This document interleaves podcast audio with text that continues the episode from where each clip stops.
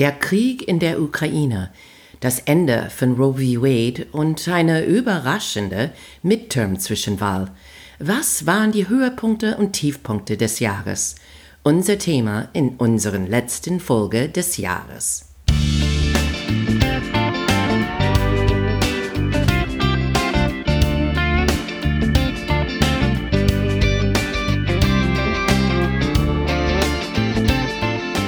Hey guys! Welcome to Amerika übersetzt. Ein Blick über den Teich von zwei Amerikanerinnen. I'm Wendy Brown. And I'm Jennifer Bourguignon. Hallo, liebe Zuhörer. Heute ist Dienstag, die 20. Dezember, nur ein paar Tage vor Weihnachten. Und wir wollten noch einmal schnell vor Weihnachten ähm, eine kleine Folge für euch vorbereiten. Eigentlich ähm, das letzte Folge des Jahres für uns. Ne? Wendy, wir haben ähm, gedacht, dass wir würden ein bisschen Zeit nehmen. Also meine Familie kommt aus den USA, du hast auch ähm, Full House und es wird schwierig, noch eine Folge auf die Beine zu stellen. Insofern, das wird unsere letzte für 2022. Und deswegen haben wir gedacht, dass wir würden eine kleine Roundup, eine Best of, eine Superlative Folge, wo wir diskutieren unsere beste Momente, schlimmste Momente, peinlichste, lustigste und viele andere Kategorien, das wir ausgedacht haben. Ja, so nicht unsere eigene, sondern ähm, aus den USA. Ja, also vielleicht haben wir ein paar von unserer eigenen inzwischen. Aber wir haben, Wendy, wir müssen sagen, wir haben es noch nicht diskutiert. Also ich weiß nicht, was auf deiner Liste ist, du weißt nicht, was auf meiner Liste ist. Und dann würden wir sehen, ob wir viel von die gleichen Momente und Situationen haben oder viel unterschiedliche. Also wir wissen noch nicht. Wo fangen wir an? Ähm, ich denke, wir sollten auf die positive Seite anfangen. Ich möchte gerne wissen, was für dich war der beste Nachricht aus den USA dieses letztes Jahr? Worauf hast du dich am meisten gefreut? Der beste Nachricht, der beste News, der beste, ähm, okay, äh, ich muss zugeben, ich habe Spiele in der WM geguckt und ich habe auch am Wochenende WM-Finale ähm, zugeschaut und das war der Hammer. Aber das ist nicht eine amerikanische Geschichte. Aber das war eine tolle Spiel, ähm, nur weil das immer noch frisch im Kopf ist. Ich würde sagen, wenn die das der beste, der Highlight des Jahres, der Geschichte wäre die Midterm-Wahlergebnis. Äh, ich habe auch unsere erste Folge von dieses Jahr, von 2020 gehört und wir haben viel gesprochen über was wir erwarten von 2022. Ich muss sagen, wir beide haben gesagt, dass wir haben nicht viel erwartet von der Midterms, dass wir Angst hatten, dass wir, obwohl wir Glas halb voll Leute sind, wir waren ziemlich äh, pessimistisch für die ähm, Zwischenwahl im November und wir waren, hatten beide na, also nicht so viel, eine große Erwartung. Und wir waren, äh, ich würde sagen, pleasantly surprised. Also, dass die Demokraten haben eine bessere Ergebnis gehabt als erwartet, dass die der Mehrheit in der Senat noch haben und im Haus äh, haben die auch nicht so viel verloren als ähm, erwartet. Und das würde ich sagen, aus den USA vielleicht war der beste Nachricht des Jahres. Meins war nicht so viel anders. Ich habe am Anfang geschrieben, äh, dass die Demokraten den Senat Mehrheit behalten haben. Dann habe ich gesagt, etwas spezifischer. Und das ist, dass die Leitplanke fürs Demokratie gehalten haben. Dass die Wahlverweigerer, Wahlleugner, ich weiß gar nicht, wie wir die nennen, dass die waren fast alle abgelehnt. Nur eine Wahl wird bestritten noch in Arizona mit Kerry Lake. Keine Vorwürfe über Wahlbetrug ähm, außer mit Carrie Lake. Keine Unruhe, keine Waffenschießerei bei dem Wahn. Und äh, das ist peinlich, das zu sagen, aber dass das so passierte, dass alles ruhig durchgeführt war, war für mich die beste Nachricht, weil ich habe echt das Schlimmste erwartet. Mhm, mh. Trotzdem muss ich auch sagen, dass es gab gerade eben eine Umfrage. Es zeigt, dass über 80 Prozent die Wähler in den USA immer noch Angst haben über die Standfestigkeit des Demokratie. Also für mich ist aber das eine riesige Zeichen, dass ähm, dass Demokratie hat durchgehalten, dass zumindest diese Frage von Wahlbetrug hat überhaupt nichts passiert. Weil das finde ich, wenn Leute keine Glaubwürdigkeit mehr in die Wahlprozess sehen, dann haben wir echt ähm, verloren. Das war auf jeden Fall irgendwas, das ähm, ich auch erwartet habe. Ich hatte Angst, dass ähm, wegen äh, Trumps äh, große Lüge und dass er so viel von seinen Unterstützkandidaten mussten auch das auch sagen, dass er ähm, der, der richtige Gewinner war in 2020. Und diese Leute die ähm, haben nicht gewonnen. Und das hat mich auch ein ähm, bisschen Hoffnung gegeben, dass, ähm, dass die Wähler haben also mehr als nur ähm, die Wirtschaft und, und Inflation im Kopf, ähm, dass die hatten auch Angst für unsere Demokratie hatten und dass die würden solche Kandidaten nicht unterstützen und dass die würden einen Kandidat zum Beispiel wie John Fetterman aus Pennsylvania unterstützen, obwohl er hat einen äh, Schlaganfall in, in, Mai, er hat ähm, Gesundheitsprobleme, aber mh, viele waren dann äh, unsicher ob er die richtige Kandidat war, aber trotzdem hat er gewonnen, dass in Michigan die Gouverneur war wiedergewählt, dass es so viele Frauen waren auch, so viele wirklich starke Frauen haben gewonnen. Es gab viele gute Zeichen ähm, für mich, so kleinere Geschichte, ähm, so wie diese und äh, die Hoffnung, wie, wie man sagt auf Deutsch, Hoffnung stirbt zuletzt und äh, es lebt noch. Okay, jetzt ist Zeit, deine Lächeln wegzuwischen. Was war das schlimmste Nachricht für dich letztes Jahr aus den USA? Schlimmste, ich meine, ähm, 2022 wird immer ähm, der Jahre der Krieg in der Ukraine sein. Also das war nicht in den USA, aber war das, man kann nicht an schlimmste Nachrichten denken, ohne an der Ukraine zu denken und an die Mut von ukrainischen Leuten, an Zelensky besonders, aber auch an so normale Leute und die Bilder von, von Familien im, im Bahnhof, aus die äh, sich verabschiedet haben von ihr, die Männer in ihrer Familie. Aber in den USA spezifisch, wenn wir reden über was in den USA passiert ist in 2020, Wendy, es gab für mich, wenn ich überlege, die einzige, das, die größte für mich war auf jeden Fall die Abschaffung von äh, Abtreibungsrecht, dass die Supreme Court hat Roe v. Wade overturned. Das haben wir auch ähm, schon in ein paar verschiedene Folgen diskutiert. Ähm, wir haben gesehen, ähm, äh, vor in Frühling, dass eine, eine Memo, dass eine, eine Briefe war ähm, veröffentlicht, das nicht veröffentlicht sein soll, dass die würden das tun, dass die Richter würden ähm, das abschaffen. Aber irgendwie hat man das nicht geglaubt, bis das passiert ist am Ende Juni. Und ich weiß, ich war komplett sprachlos, so schockiert und habe mit vielen ähm, Frauen in den USA, viele Freundinnen gesprochen, die haben, waren auch in Tränen. Also ich glaube, wir Beide waren auch als Mutter von Tochtern, was das bedeutet. Nicht nur, es geht nicht um Abtreibungsrecht nur, aber um äh, Frauenrecht und was es bedeutet und äh, für unsere Zukunft, für unsere Töchter ähm, und für also Frauen- und Menschenrecht in den USA. Und das war auf jeden Fall für mich eine wirklich der tiefste ähm, Punkt des Jahres.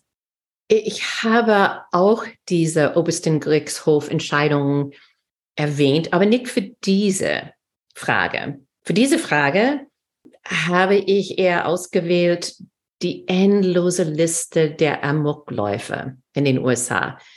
Es ist jetzt 20 Jahre seit Sandy Hook, dass wir die Schießerei an eine Grundschule, wo 20 Kinder getötet waren und sechs Erwachsene, glaube ich. Besonders dieses Jahr, wir haben während die Wahlkampfzeit mehrere Republikaner, die sich gezeigt haben mit Waffen in ihre politische Werbungen. Über 100 politische Werbungen waren gemacht mit Waffen. Kannst du dir vorstellen, hier in Deutschland, wir sehen immer diese Wahlplakate entlang die Straßen. Kannst du dir vorstellen, dass eine da steht mit Waffe? Es ist, es ist mir so fremd und in das nach so langer Zeit in so viele Kinder, besonders Schulamtläufer, aber auch in die Clubs und überall, dass, dass die Leute in den USA irgendwie immer noch nicht bereit sind, das irgendwie einzugrenzen. Müssen wir sagen, in den Kongress haben wir schon ein Gun Safety Law durchgebracht, aber es ist so ein kleines Schritt in die richtige Richtung. Und was am wichtigsten davon ist, ist, dass die, die nennen das Gun Safety statt Waffenkontrolle. Ich habe gerade eben gestern gelesen, dass es jetzt in den USA wahrscheinlicher, dass ein Kind von einer Waffe ums Leben kommt, als mhm.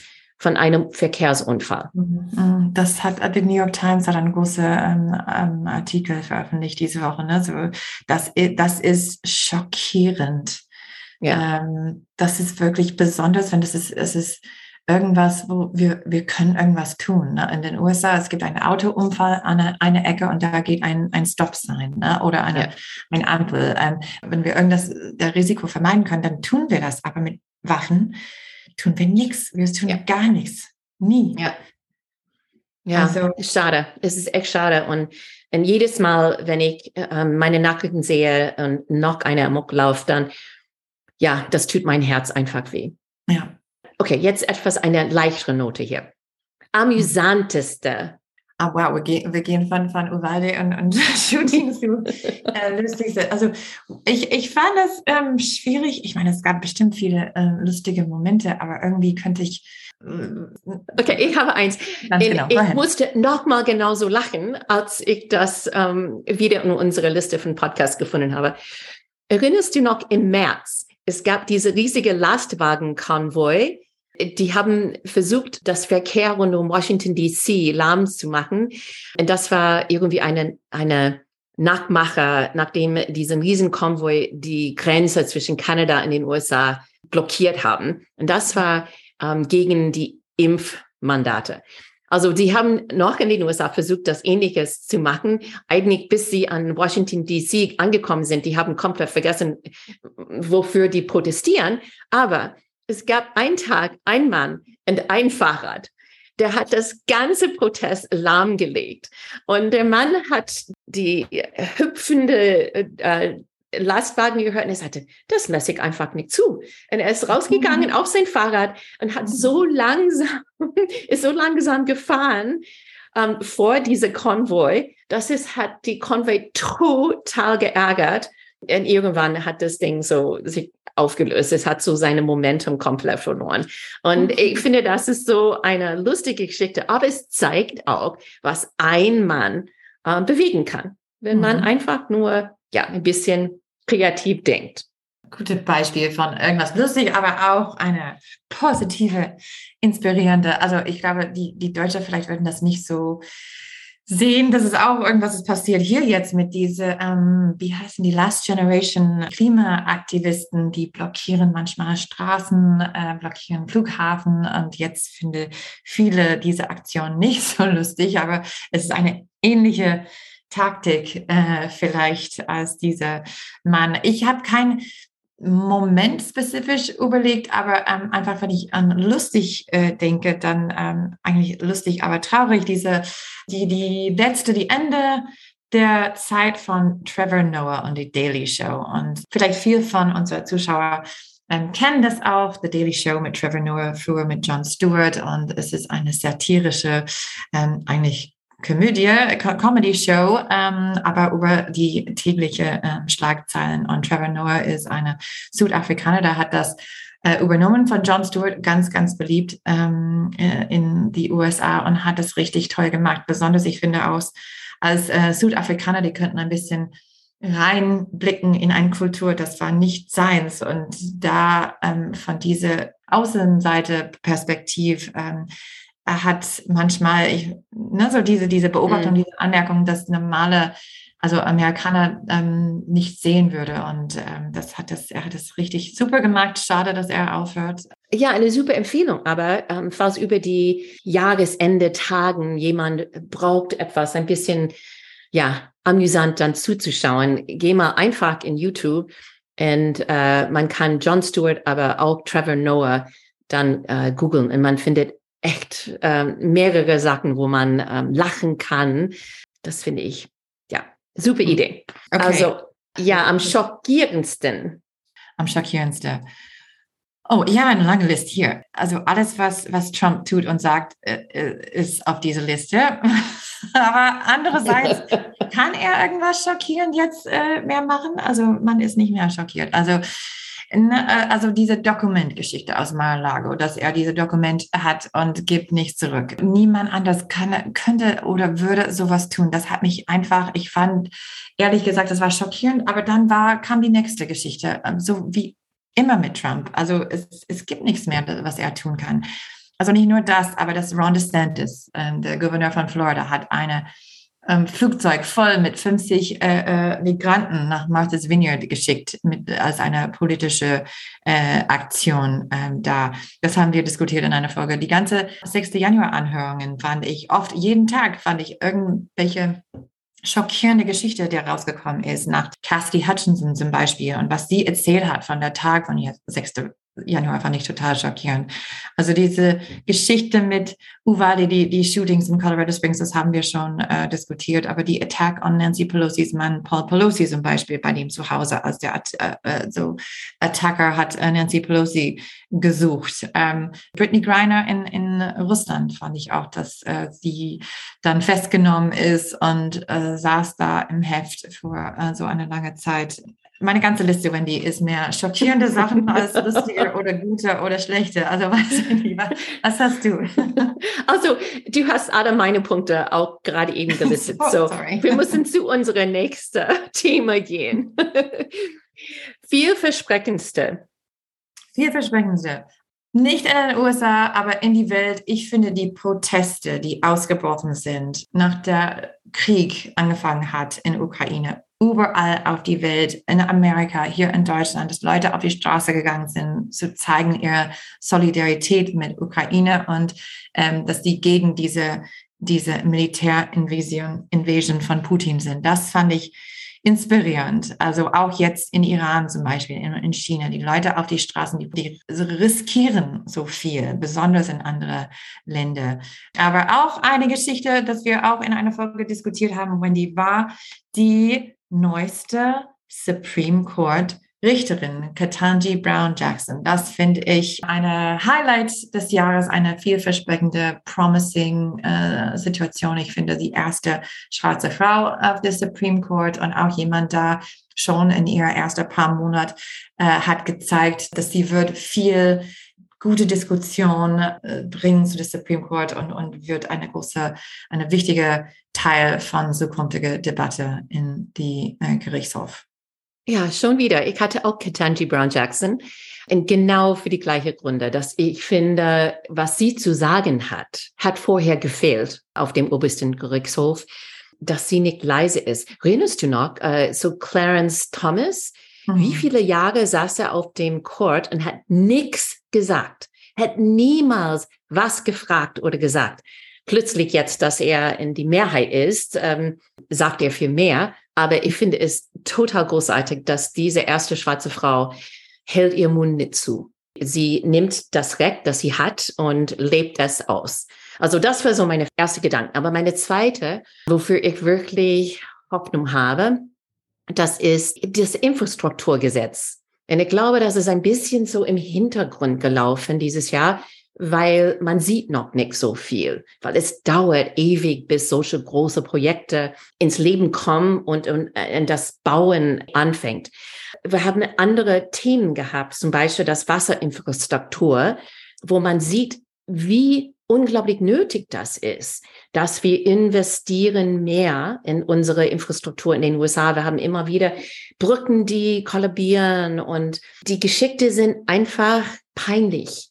Und besonders, wenn man aus Deutschland kommt und dann in den USA umreist, man merkt schon, äh, wie schlecht unsere Straßen sind und, und, und. Und so deswegen vielversprechendeste Nachricht für mich aus den USA dieses letztes Jahr war diese Infrastrukturpaket, das durch Kongress gekommen ist. Und wir werden in den nächsten Jahren davon echt profitieren. Okay, Wendy, ähm, ich, ich frage dich der nächste Kategorie, so dass wir, so, falls wir die gleiche haben, du, du kannst erstmal antworten. Also die meist deprimierende Schlagzeile oder Nachricht des Jahres 2022. Was, was denkst du? Hm. Das war auch so ein bisschen, ähm, bisschen wie die Amokläufe. Äh, ist es eher, dass äh, eine bestimmte Wasserhahn tropft und tropft und tropft, bis merkst du schon, dass du eine ganze Badewanne voll hast. Und das ist das Wohnraumproblem in den USA. Wir haben das auf zwei verschiedene Seiten gesehen und in zwei verschiedene Folgen äh, diskutiert. Eins kam, als ähm, Hurricane Ian Florida getroffen hat und wir haben dann gehört, wie schlecht die Versicherungslage ist für Menschen in den USA, dass es gar nicht möglich ist, dich irgendwie diese Schutz zu haben, dass falls eine große Wetterereignis kommt und du, dass du dein Haus verlierst, dass du irgendwie ähm, wieder aufbauen kannst. Aber die zweite Teil von Wohnraumproblem ist das, was ich in Kalifornien echt erlebe, wenn ich da bin. Und das ist diese Zusammenkommen von Kriminalität, Drogen, Mental Health Probleme und Obdachlosigkeit. Und es ist einfach eine Schande, dass wir in den USA immer noch ohne gute Lösungen sind. Das ist, weil die Amerikaner verteidigen ihre eigene Wohnsitz über die Hoffnung oder über die Erlaubnis für das Bauen von neue, günstige Optionen für andere Leute, die nicht so viel haben. Und die wollen das alle nicht in die Nähe von ihrem Haus, weil die Angst haben, dass das die Wert von ihrem Haus irgendwie unterdrücken wird. Die wollen einfach nicht, dass solche Leute in ihrer Nachbarschaft wohnen. Und das ist, wo ich eigentlich die schlechteste Seite von Amerikanern sehe, und auch das Problem, dass ich weiß es gar nicht, wie wir das lösen werden. Ja, Wendy, das ist ähm, eine wirklich deprimierende Thema, auch äh, wenn hier in Europa gibt es äh, viele Leute, die werden also schwierig, sehr viel Schwierigkeiten, besonders in der Ukraine mit der Kälte Winter. Also von deprimierend aber auf unserer Liste, wir gehen zu peinlichste Momente. Für mich die, also peinlichste, also gerade überlegt, das ist auch mit ein bisschen Schadenfreude. Ne? Aber ähm, Elon Musk hat Twitter gekauft dieses Jahr, wollte das kaufen und dann doch nicht und hat das dann geschafft. Innerhalb einer kurzen Zeit hat viele Leute aufgehört, Twitter zu benutzen. Musk hat selber reduziert die, die Personal äh, da bei, weiß ich nicht, mehr als 50 Prozent hat eine Abteilung abgeschafft, der war verantwortlich für viel von die Quality Control. Die, die haben dann gecheckt wegen Hate Speech, äh, wegen ähm, die Identität von Nutzer zu verifizieren und hat äh, eine dieser Systeme, wo alle können eine blaue Check kaufen, ohne dass sie verifiziert haben, die Identität von die Leute, was er hat ziemlich schnell gemerkt, dass äh, es schief gelaufen ist. Jetzt gibt es Statistik, wo Hate Speech ist so hoch wie noch nie auf Twitter, ähm, ohne dass jemand das checkt. Und viele Leute verlassen der Plattform. Also einerseits, ähm, ja, ich finde es peinlich, dass jemand, der mit so einer Ruf wie Erde hat, auch ähm, ne, so viele interessante Sachen gemacht, auch mit Technologie,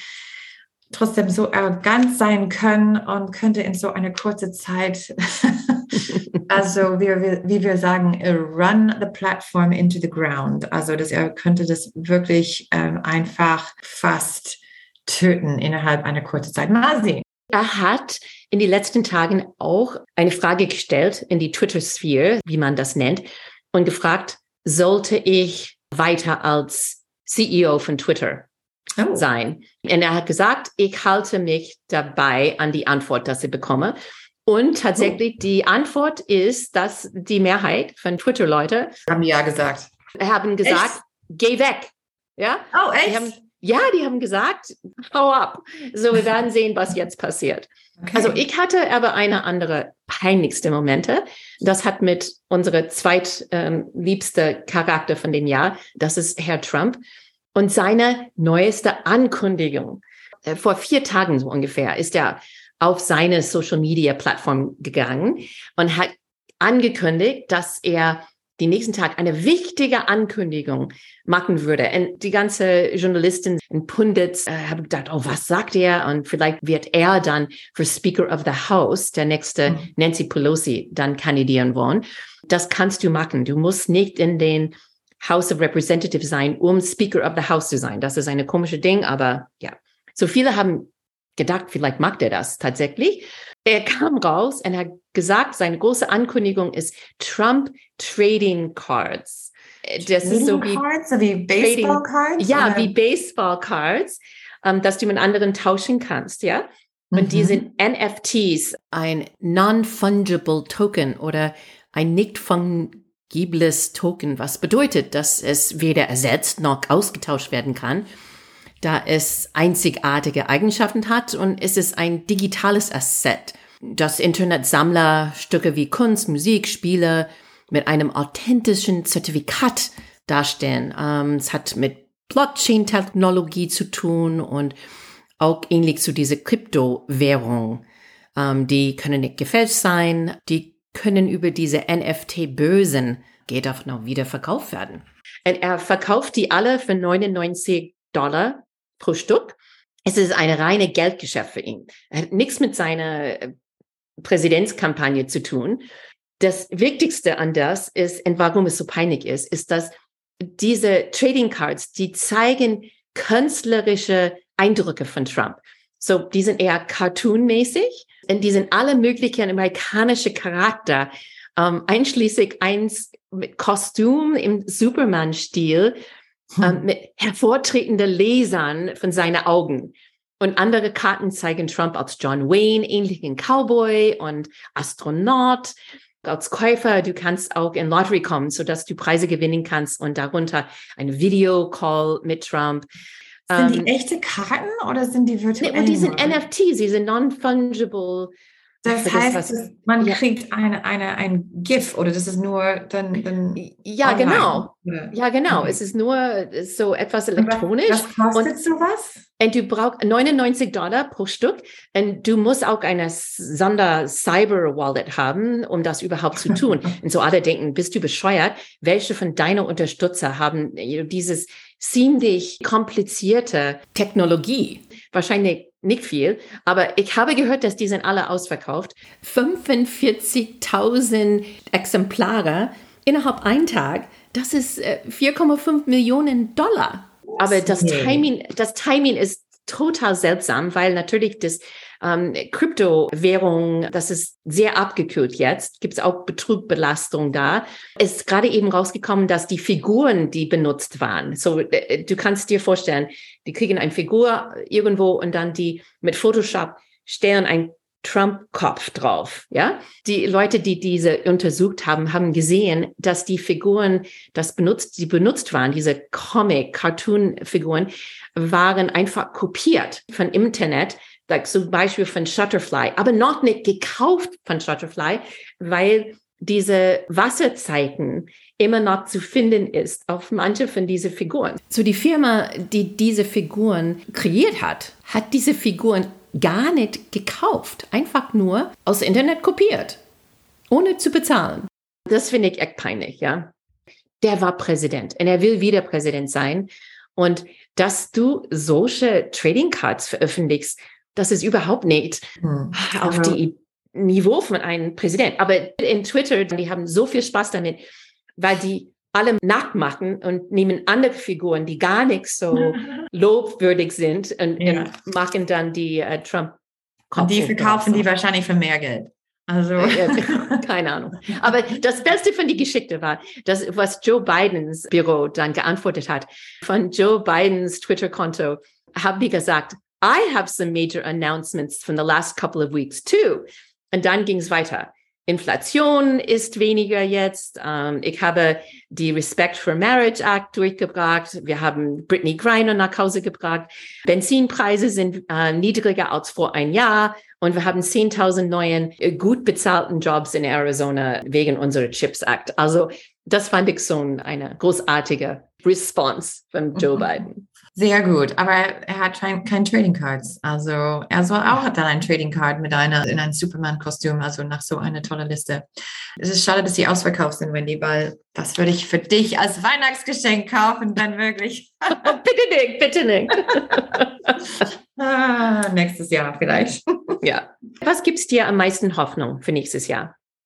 Oh, das habe ich äh, nicht vorbereitet. Ich würde sagen, ich habe auch, wie gesagt, diese, diese Folge von uns gehört, wo wir haben gesprochen über, was wir denken für 2022. Und es, es, es war ein Zeit, äh, ne, so die Omikron-Variante war gerade neu am Ende November oder so und alle waren über Weihnachten letztes Jahr krank. Es war äh, eine, eine schwierige Zeit, neue Variante. Niemand hat gewusst, wie es sein wird, ob das gefährlicher ist oder so. Und ich habe das Gefühl, ich meine, knock on wood, aber jetzt, ne, und, und Leute sind noch krank und, und wir hatten auch die RS-Virus hier im Haus. Ja, vielleicht ist es naiv, aber es scheint wie vielleicht Covid wird langsam jetzt nur eine normale, weiß ich nicht, Influenza, dass mehr Leute wird geimpft, dass wir können endlich damit ein bisschen besser leben als äh, die letzten zwei Jahre. Und das ist meine Hoffnung, das, das gibt mir auch Hoffnung und ähm, dass meine, meine ganze Familie kommt für Weihnachten. Also vor äh, zwei Jahren war das nicht möglich äh, oder ein Jahr wegen, also die dürfen nicht nach Europa kommen und jetzt äh, ist das nicht mehr der Fall. Aber ich, ich habe auch Hoffnung, dass diese, diese blöde Krieg, also dass wir finden eine Lösung, dass es, dass es äh, geht zu Ende so schnell wie möglich. Also es ist unglaublich, dass es immer noch so schlimm ist, ähm, dass Ukrainer müssen täglich äh, leben mit äh, Bombardierung und, und alles. Und äh, ich habe Hoffnung, dass die Welt hilft, eine Lösung zu finden und dass das zu Ende wird. Wendy, was gibt dir Hoffnung? Dass Trumps Glanz etwas stumpfer geworden ist. Und ich habe wirklich nichts gegen Republikaner oder konservative Politiker. Aber ich habe mehr Hoffnung, dass wir nächstes Jahr vielleicht weniger Kult und mehr Politik äh, sehen werden. Und ich glaube, das wäre, das wäre für alle gut. Amen to that. Also, Jiffer, das war es für diese Woche, aber das war es auch für dieses Jahr. Happy Holidays und Merry Christmas! Happy Hanukkah! und einen guten Rutsch im neuen Jahr. Und wir sehen uns dann wieder im Januar.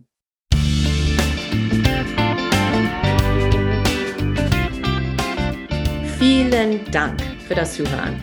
Wenn du Anregungen, Kommentare hast, Ideen hast, bitte benutze unsere Facebook-Seite, Twitter-Konto, schick uns ein Mail, America übersetzt at gmail.com. Wir freuen uns. Äh, wenn unsere Podcast dir gefällt, bitte eine positive Werbung schreiben und deine Freunde erzählen.